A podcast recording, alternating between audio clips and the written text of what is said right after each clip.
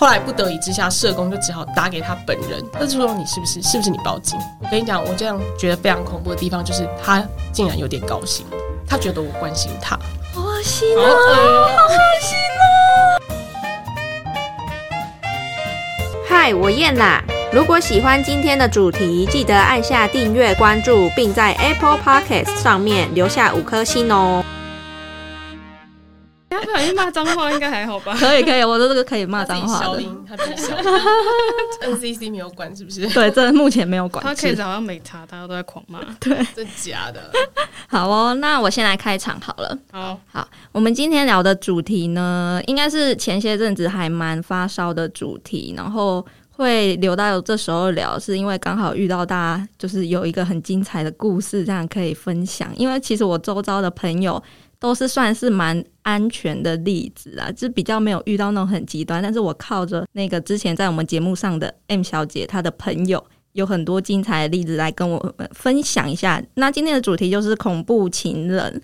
所谓的恐怖情人，好像是说一群没有安全感的人，然后他们可能害怕自己啊不被重视，害怕自己被伴侣抛弃，这样，所以他们会用尽一切的方法把他身边的伴侣留在身旁。那如果让他们感到说，诶不安全感的话，他们就是会用尽各种方法，用尽所有力气，就是把他们留在身边，然后让他们妥协，这样子。这种恐怖情人的人格特质，大概就是他可能没办法，就是用比较好一点、比较妥善一点的方式去解决问题。或压力，他需要靠就是伤害啊、控制、讨好他人，就是平复他内心的不安的情绪。然后今天就是刚好邀请到那个 M 小姐的她的两个朋友 B 小姐跟 C 小姐。Hello，Hello，Hello，大家好。那我们先讲一下恐怖情人到底就是有哪些呃情绪表现跟那个行为表现。那像情绪表现的方面呢，他可能就是会有他的情绪会反复起伏很大，这样，然后他的性格会比较不定，然后很容易焦躁不安，他的控制欲也会很强。那行为表现的话，就是像控制，可能就是会追踪你的行程啊，然后要求去看你的讯息之类的，或者是说，我觉得有一个就是贬低，他就是贬低你，让你觉得就是自己比他弱小，等于说他可以把你留在身边。威胁的话，就是可能会有比较暴力相向，然后可能比较常听到就是说我要自杀、要自残，就这些情绪表现跟行为表现。想要问一下 B 小姐跟 C 小姐自己的经历有没有遇过这种状况？我是没有啦，但是我们的是 B 小姐有非常多精彩的经历。我是遇到同一个人啦，啊同一个人对对对，他就是会贬低你，然后以及扬言要自杀，以接送你为目的来控制你的行踪。是怎样的故事？哦，那我先讲那个接送好了，因为一般来说，就是男朋友可能接送自己的女朋友上下班这件事情，不见得是为愿意天天做，然后和无时无时无刻做，对，但他愿意天天无时无刻都接送你，这听起来很温馨。听起来很一开始听起来蛮温馨的。虽然他骑的是摩托车，但是也没有关系，我们还是觉得哦很好，就是他人很好这样子。但是后来有时候会觉得有点困扰，譬如说下大雨，譬如说台风天，你就会。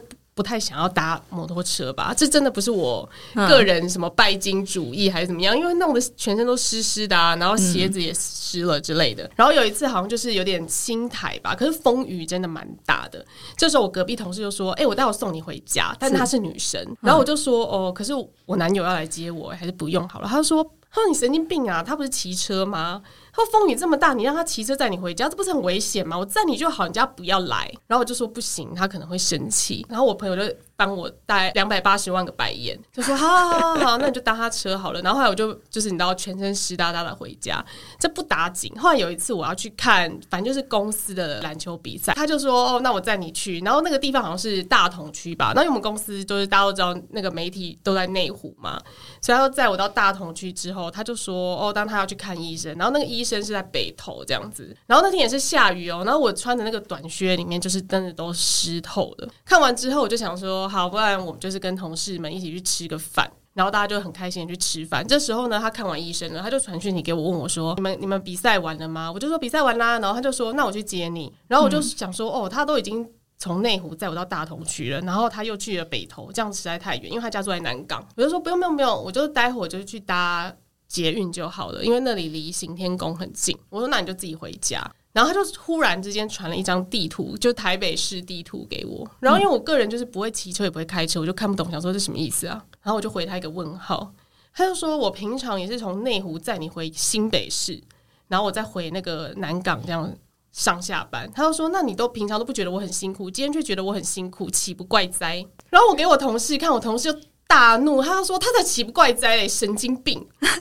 我记得不是有一次还有更远，就是因为我们有一次共同的同学在桃园结婚，哦对。他那一次那个男友也是坚持从台北要骑车载他去桃园，而且那一天是冬天哦，那时候冬天，所以超爆冷的。对我后来回家就感冒了。而。且重点是我们有我们有互相的一共同的朋友要载我们下去，对，然后他就他不行。不准啊，就是硬要就是要。一早骑车载他下去。对，我有个问题，如果你今天跟你男友说，要不然好，你要陪我可以，那我们就可能搭高铁或搭捷运，这样可以吗？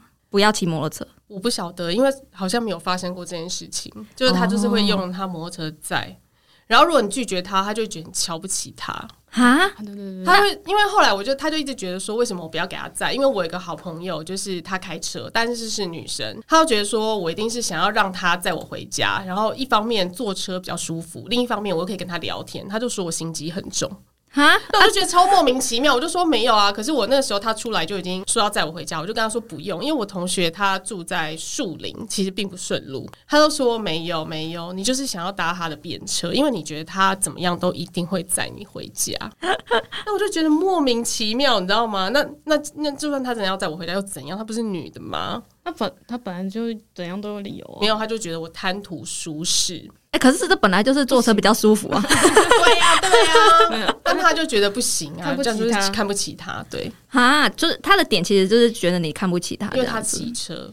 那我有个问题，就是你是从什么时候开始知道他会 care 这个东西？他一开始就有跟我讲说，就是他希望他的女友给他载，不要给别人载。但我不晓得，就是连女生都不行，啊，那如果你给 gay 在了也不行。当然不行啊！你女生不行，还 gay 嘞，任何都不行。都不行，就是要搭他的车，除非他没空，所以这点没办法妥协，就对。没办法，我觉得超莫名。正常的男生，我去问我那些同事们，我就说：“哎、要是你会不会觉得你女朋友很贴心，就是不要叫你载，自己搭捷运回家？”嗯，他们就说超棒的啊、马上拍手，就立刻求之不说好不好哦，那你小心点之类的，他是正常的男生吧？那代表他控制欲真的很强。非常强。那他有没有一些什么行为表现很夸张的？基本上他常常会就是贬低你，让你觉得说自己好像很没用。因为我那时候刚刚好到一个新的环境，然后那时候我跟我的长官就是处的很不好。那因为我就觉得，哎、那大家都是同业嘛，所以就可以请教一下他的意见。那我有时候就跟他说，长官今天怎样怎样怎样。那那你觉得他是什么意思？他就会说，哦，其实你那个长官呢、啊他就是不喜欢你。那其实很明显。然后我就说，我知道他不喜欢我，但我想要知道有没有什么解决方法。嗯，他说每个人都有自己的弱点，有他的那个突破的地方，你就是要自己好好去观察。他说，像你跟我讲这些，我大概已经知道他怎么样突破他。我说，那你赶快跟我讲啊，是不是？你都已经知道要怎么突破他了，可以让他开心的，那你是不是要赶快？你赶快跟你女朋友讲。正常人是不是都会这样做？没有，他就说你要自己想啊，你为什么什么事情都想要靠别人？你不可以这样子啊，你这样很懒。我就想说什么？可是你明明就已经知道，而且你看我那么痛苦，你为什么不想跟我讲？他说没有，人就是要学习成长，就是要自己去想办法。好吗？不要什么都事情都想靠我。然后后来我就想说，好啊，那你不要跟我讲就算了啊。那我就后来也不太跟他讲这些事情，因为我觉得你反正你不能提供我任何帮助啊我。想呛他，我说：“那你是不是不知道？他应该爆炸吧？他应该会说他知道，不知道吧？他他应该是知，他会说我知道，只是没有需要跟你讲。而且有一次好像他也是问我一个什么问题，然后我就想了一下，我可能就回答了一个 A。然后他就说不是，你再想一下。我就说，我就再想了一下，就说嗯，可能是 B 吧。他就说也不是，然后我就说哦，那你直接跟我讲答案好了，因为我已经想了两个，我已经不想再想了，我觉得很累。他就说、没有，你就是要自己动脑筋啊，你不要每次都这样不劳而获，就是想要别人告诉你答案。我就有点火大，就有点小发脾气，我就说上班已经够累了，为什么下班还要这么累？你不能直接跟我讲吗？他就生气了。他说：“所以你觉得跟我讲话很累喽？好啊，那大家都不要聊天呢、他的点好怪哦、谁才能聊啊？如果是你，你是不是也觉得很烦？对啊想了两个，也不是没诚意啊。那你就直接跟我讲会死吗？会死吗？好烦哦！可是他有点矛盾，因为他说你不要凡事都靠我，但是他又想要控制你。就是这就是他贬低你的方式啊！哎、我都知道，但你不知道，而且你想不到，哦所以你只能靠我。对你只能靠我啊。可是他目前就是用那个言语嘛，他有没有用一些就是手啊、脚啊都过来这样子。这样比较不会，但是他有就是因为我后来我就是要跟他分手嘛，然后他就不要分手，他就会联络我，那我不一定会回他。他就是有时候就一直传讯息，一直传讯息，然后我都没有回，他就会说我要跟你什么告别了，就是暗示说他想要去，就是你知道做一些不好的事情，嗯，然后就会想说好，好吧，那就回他一下，情情的，对，就很多次。然后有一次我终于受不了了，我就跟我们长官讲，然后我们长官就说你报警，然后我就说确定要这样子吗？然后他就说没关系，你就报警，然后我帮你通知社会组长官。哦，然后我就说哼。真的假的？然后他就说对对对，然后我就后来就找，就真的报警。然后后来报警了之后，因为就他知会社会主长官，然后社会主长官就有打电话去关切，所以呢，警察就来我们公司楼下帮我报案啊！哇，好酷哦！对，然后就说哦，如果有任何事情的话，就是你就打给我，还还给我他的名片这样子。哎，真的很不错哎。对，然后我就一直很担心说，如果说嗯，警察去找他的话，嗯，他会不会？压压开，对，然后他们就说好，那不然的话，我们就先找他的家人，因为他一直扬言说他要去死嘛。对，因为大家都没有他家人的电话，我们长官还去问他们，他们公司的长官说你有没有他的他们家的人的电话，但也没有。后来不得已之下，社工就只好打给他本人。就后来打给他本人之后，他后来就打给我，他就说你是不是是不是你报警？那我就说对，我跟你讲，我这样觉得非常恐怖的地方就是他竟然有点高兴，他觉得我关心他。好恶心哦！好恶心哦！他的语气就是感觉有点开心。你在乎我？对，原来你这么在乎我。哎，我觉得这很毛哎，因为我们一开始都是设定说他可能就是会爆炸。就你为什么去跟别人讲什么什么？大家都觉得他会爆炸，结果他竟然没有。我觉得他有点心理变态，是不是很惊人？而且社工就跟我说，这个人啊，听起来就是一个呃非常典型的权控思想。嗯，就是他就是要压低你，然后让你就是他想要控制你。然后让你的地位觉得自己的地位比他低，对，所以你就会觉得哦，我好像不能没有他。那你在这过程，你真的有曾经有这样想吗？就是我好像不能没有他。我没有啊，那刚好遇到一个就是他控制不住的，就是你要让你要让我觉得合理嘛，但是我都听起来就不合理啊。你如果说你要用这些方式的话，那你可能就譬如说，哦，我是一个家庭主妇，然后你在外面工作，我都得靠经济来源都得靠你啊，嗯，然后我很笨，可是我就觉得我自己独立自主啊，然后我也赚我也赚得了钱，而且赚的没有比你少，我我凭什么要因为你觉得我笨，我就真的觉得自己笨呢？对，就是我们有一定的自信啊。是吧？那我有个问题，为什么？嗯，因为一开始你会觉得有一定要报警吗？你的心态是说怕他会怎么样，还是怕他俩公啊？就想问他如果俩公的话，到时候谁知道他干嘛？嗯嗯，毕竟也是觉得他有点疯疯癫癫的。那这样我们的 B 小姐有吗？嗯，这种情绪的。情绪，我自己是没有啊，但是我朋友是有遇过，是。大概是在比较大学的时候，那时候还比较少年少女的那种恋爱的关系，就是她之前的前男友，就是只要跟她大吵完。之后，她男友就会拿刀片开始自残，嗯，那也不是那种流到那种割完那种，就是会有一条一条的痕迹。对，然后就会跟她说：“诶，你这样是不是有点夸张？”她说：“哦，没有，我就是不开心的时候，我都习惯这样子来发泄。反正后来他们就是分手了，就是因为他们后来毕业之后就是南北这样远距离恋爱，一个人在台北，一个在高雄。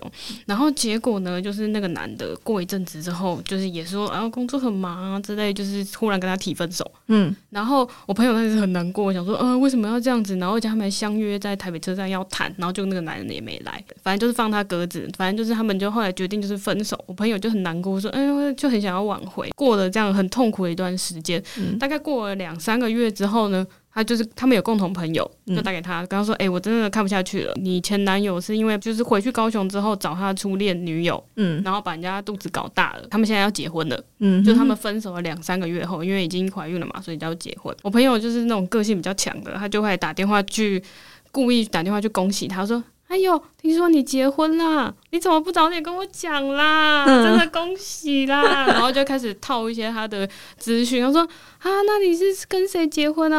哦，这哦真的哦，然后哦有怀孕了啊，没有办法，反正就是获得一些资讯，其实他也比较释怀了。对，但是这件事其实就已经算结束了嘛。过了大概十五六年，就是他们双方都已经结婚生子之后，那个男的忽然有一天就是加他的 IG 好友，嗯。然后开始私讯他说：“嗯，我真的很想你，我真的希望时光可以倒流到我们之前台北车站的那个时候，从那边开始再继续转动，就开始纠缠喽。我觉得他这句话写下来，我有一种电影画面。我觉得有点恶心的画面。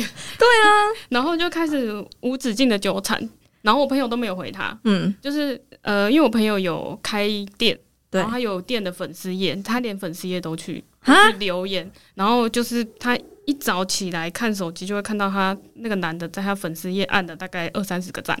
就嗯，是身为一个店家，他其实是有点开心，对。又觉得有点恶心，然后还会假装假装是要问询问商品，说：“诶，请问这个多少钱呢、然后假装要就是希望他回他，那没有跟他说，就是我那个是我们小编，不是我。因为他他知道是他的店，然后他自己会回，所以他就故意这样子，都疯狂的按赞，然后还有还有疯狂留言，然后他他还有留一些很恶心的，说什么愿我的灵魂能找到你，然后还贴一堆英文歌词啊，然后最恶的是他他就拍他我朋友以前在交往时期送他的一本书，嗯。他自己手上面手绘了一些很漂亮的图案，他把它拍下来当做他的头贴，好恶就等于哦说他按赞看到一排头贴都是他送他那本书，好变超态哦！爆恶。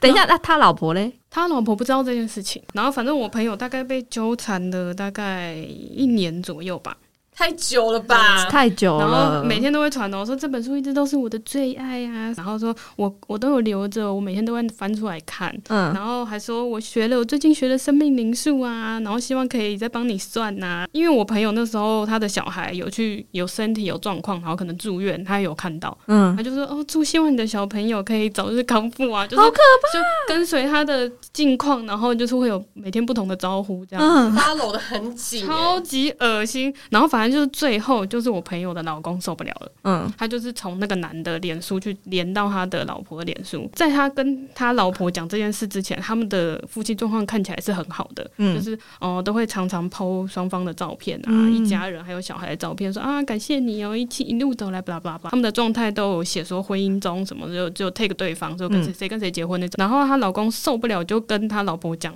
这个这件事这些状况之后，他老婆就说好，我知道了。过一阵子，他们再去看他老婆脸书，就是这些都拉掉，就是幸福的照片全部都下掉，哦，真的哦。然后状态也改变了。但是我们不知道他们现在状况到底那改成什么状态？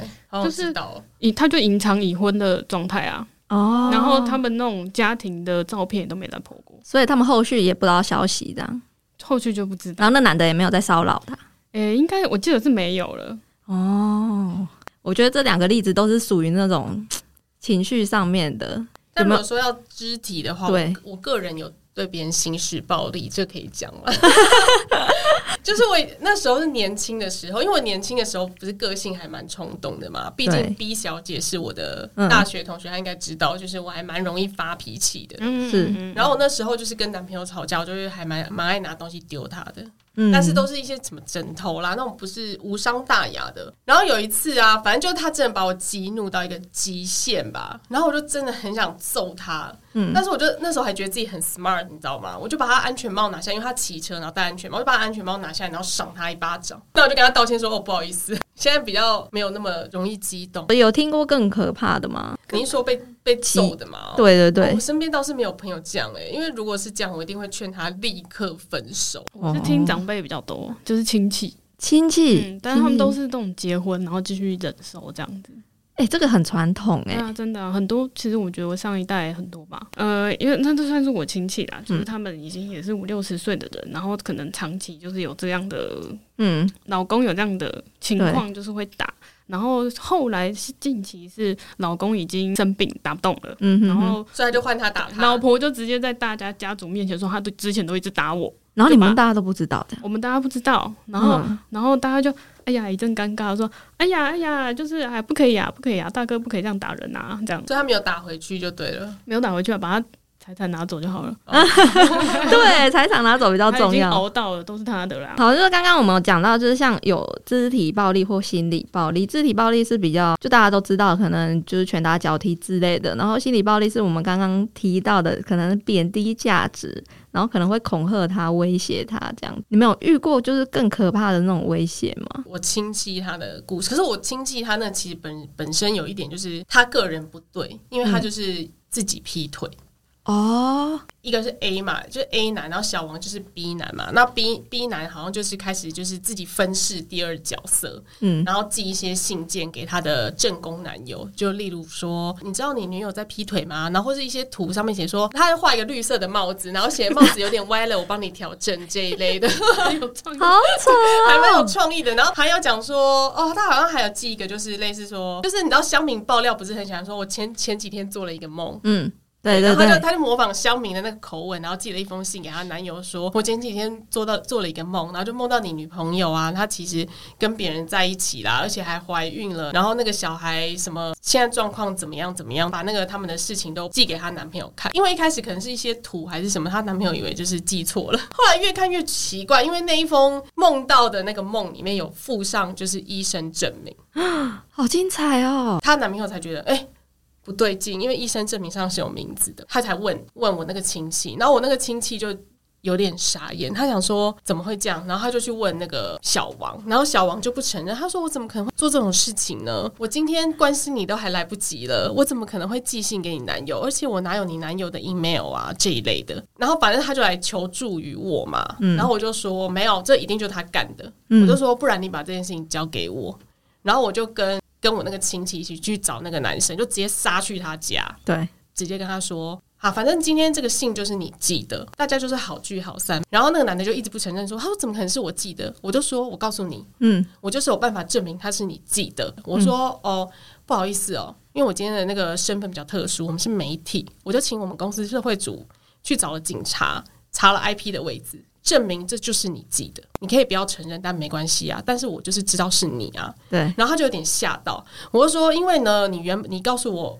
我这个亲戚说，这可能是那边的护士把这个东西流出来的。我就说，我们也去问了那家医院的院长，院长说绝对不可能。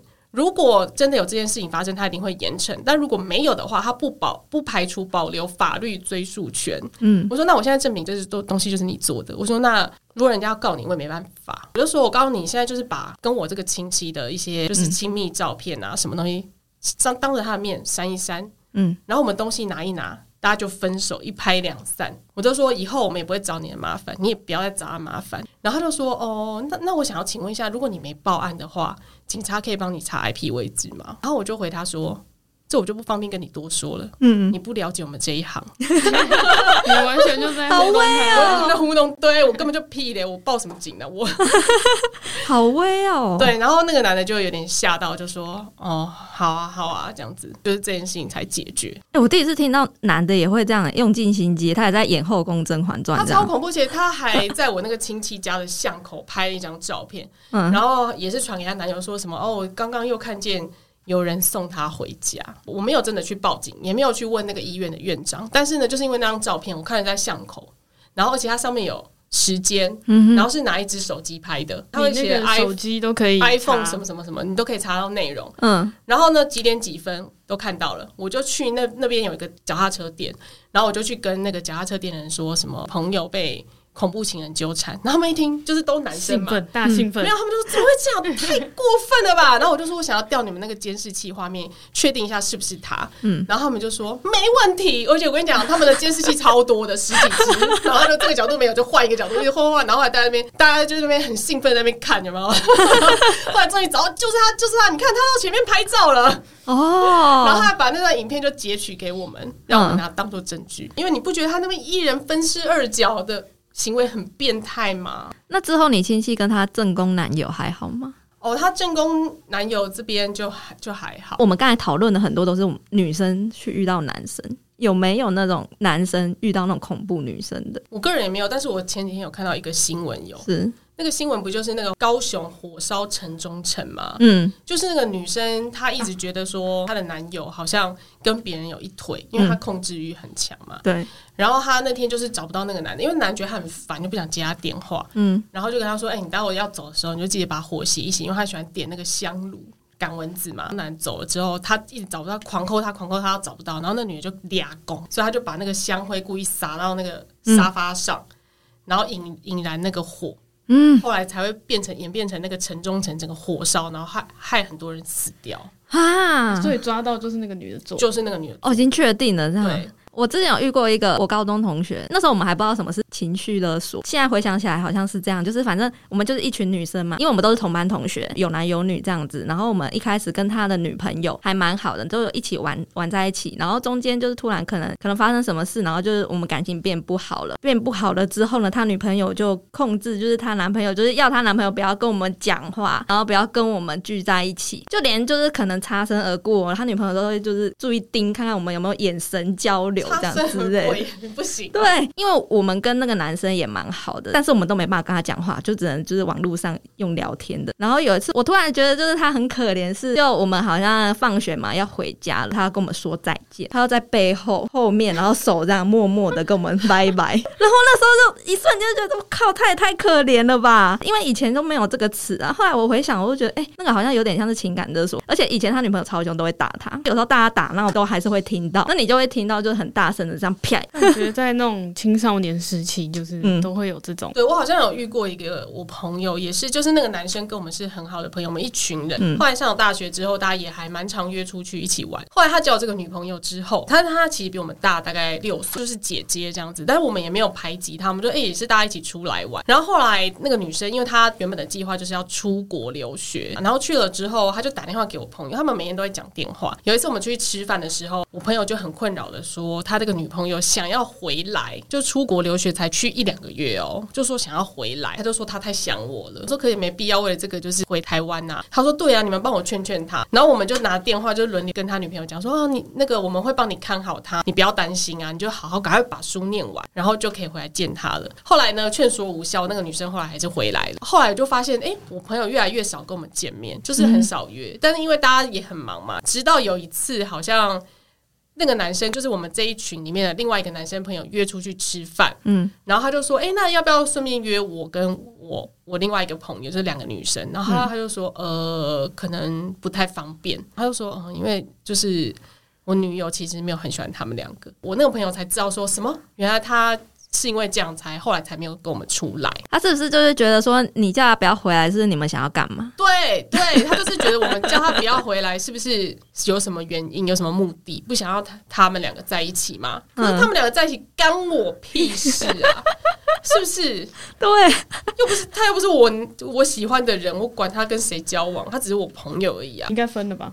没有诶，他们结婚了，而且还生了一个小孩。哦，那那你们这样可以联络了吗？你们可以联络啊？后来没有，我我参加他婚礼，那应该就是最后一次。都结婚了，没有。我跟你讲，我气的点就是，我气的点就是中间都没联络，他结婚才发我。那让我们聊那么多经历啊，我觉得比较重要的是，如果遇到这些问题的话，要怎么样全身而退？我觉得这很难呢。我觉得慢慢疏远很重要。慢慢疏远的话，如果你表现太明显，他也会俩攻。因为我朋友他们都是说，会喊喊要自杀的人根本就不会去死。对他们说，真的要死的人，他才不会告诉你嘞。对，但是你还是会怕说，万一他真的做了什么事情，那不就岂不是我的责任吗？真的是最大问题就是觉得说，是不是我害的，就很怕对方出事了，那是我的错。对，所以大家好像都是卡在这个点。嗯，就是刚刚有说嘛，慢慢疏远，然后就是先不要提分手。我觉得分手这个词有时候对某一些情绪比较高亢的人来说，会觉得有点刺耳。可是其实这种人他也很容易自己提分手。那如果你答应了呢？你就会说好，然后他就生气。当下因为他们爱面子，也不会真的生气啊。然后过几天再来烦你，这样。对对对，通常是这样。那你就说好，嗯，好就分啊，然后就是全部封锁他。这是他自己提的，嗯嗯嗯，他比较没有办法怪说你为什么。不不重新跟我在一起，是你自己说要分手的。嗯嗯，我只是顺你的意。千载难逢的机会，对，千载难逢，一定要马上说好，要想办法，就是让他先提，就等这一刻。可可是有个问题，就是像像你刚刚说，他可能一直贬低你，然后有些女生会是那种，嗯，明明知道他很可恶，但是他跟你说分手，他说啊。我不能靠他这样子，我该怎么办？然后就不敢说好，因为他对他自己不够有自信，他不相信自己可以找到更好的人，不相信自己有更值得人可以交往，他才会觉得说，哦，我就是一定要跟他在一起。我觉得很多女生都会陷在这个漩涡里面，对，就是哦，都是我的错，都是我的错，这样。嗯，这世界上没有谁没了谁就不行这种事情。然后再来的话是说，有一个方法就是可能温和的告诉对方合理但是跟对方无关的理由，就是可能说我爸妈这样，我爸妈说你就不要说是因为你怎样。对，就是扯一些可能跟他没有关系。我爸妈不喜欢你，到时候他去放火烧你家，对，或是跟你爸妈威胁你爸妈，也好可怕哦。这种也是很蛮多的啊，时有所闻。去他家闹一场，然后让他妈不喜欢你，也可以，就去他家很没礼貌，对，很没礼貌。哎，老太婆帮我拿下，好戏剧性哦，我就不相信你可以进门，好不好？我觉得好像都是不要去挑到那种导火线的感觉，然后再来就是说要求助专家，就是可能咨询或者是像刚刚讲的社工、社工对社工、警察介入这样子。但是我觉得要敢讲出来，因为很多人就是有这种怎么讲？那真的就是自己哎，如果他自己走不出来，就没有办法啊。因为有些人可能怕丢脸吧，就觉得不好意思，或者是说他跟他朋友讲，一开始朋友都会帮他，嗯，可是久了之后就会觉得啊，讲不听啊，你也不分。就懒得理你，或者是会直接骂你。但是通常你被骂了之后，你就会更不敢讲。嗯，所以如果遇到这种朋友的话，你尽量也是不要骂他。啊，你那时候也是磨很久，好不好？对，蛮久。我们也是跟他讲了很久啦。哦，真的？你说刚刚那个摩托车男吗？对对对对对，就他会来纠缠你啊。嗯嗯嗯就什么再给我一次机会啊？然后你就你就会说好。一开始可能就是一开始比较容易答应嘛，后来就越渐渐的会越拖越久啊。嗯哼哼哼。对啊，后来就是。弄到就是说哦，那我要去死哦，嗯之类的。所以是在什么点你会觉得哦不行，一定要赶快把它就是丢掉这样？你自己也清醒的这样吗？对，可能会在某一个 moment 你会忽然醒来哦，那就好了好了，够了，这一切就这样子，真的不要再继续下去。遇到这些事之后啊，你的一些心路历程或者是心境上的转变，我觉得就是要慎选对象。哎，慎选对象这好难，因为有些人就是你可能跟他相处的时候，你就觉得哦，真的很好，很好，很好，很好。等到真的你们可能同居之后，你才发现，就是他有些状况很可怕。我觉得那个你一察觉到他有哪些不对的地方，嗯，然后趁那个感情还没有投入很深的时候，苗头不对，就要赶快就脚底抹油。就是他很容易有情绪的起伏啊，或者是什么呃双重标准啊。但他在追你的时候都蛮正常的，就是隐藏非常完美。对，没有没有。当然是你相处之后发现他有怪怪的时候，你就要好好开始观察这个人。你就是交往之后有发现他怪怪的，你就要开始仔细观察，或是他说出一些话让你觉得 怎么听起来有点不合逻辑。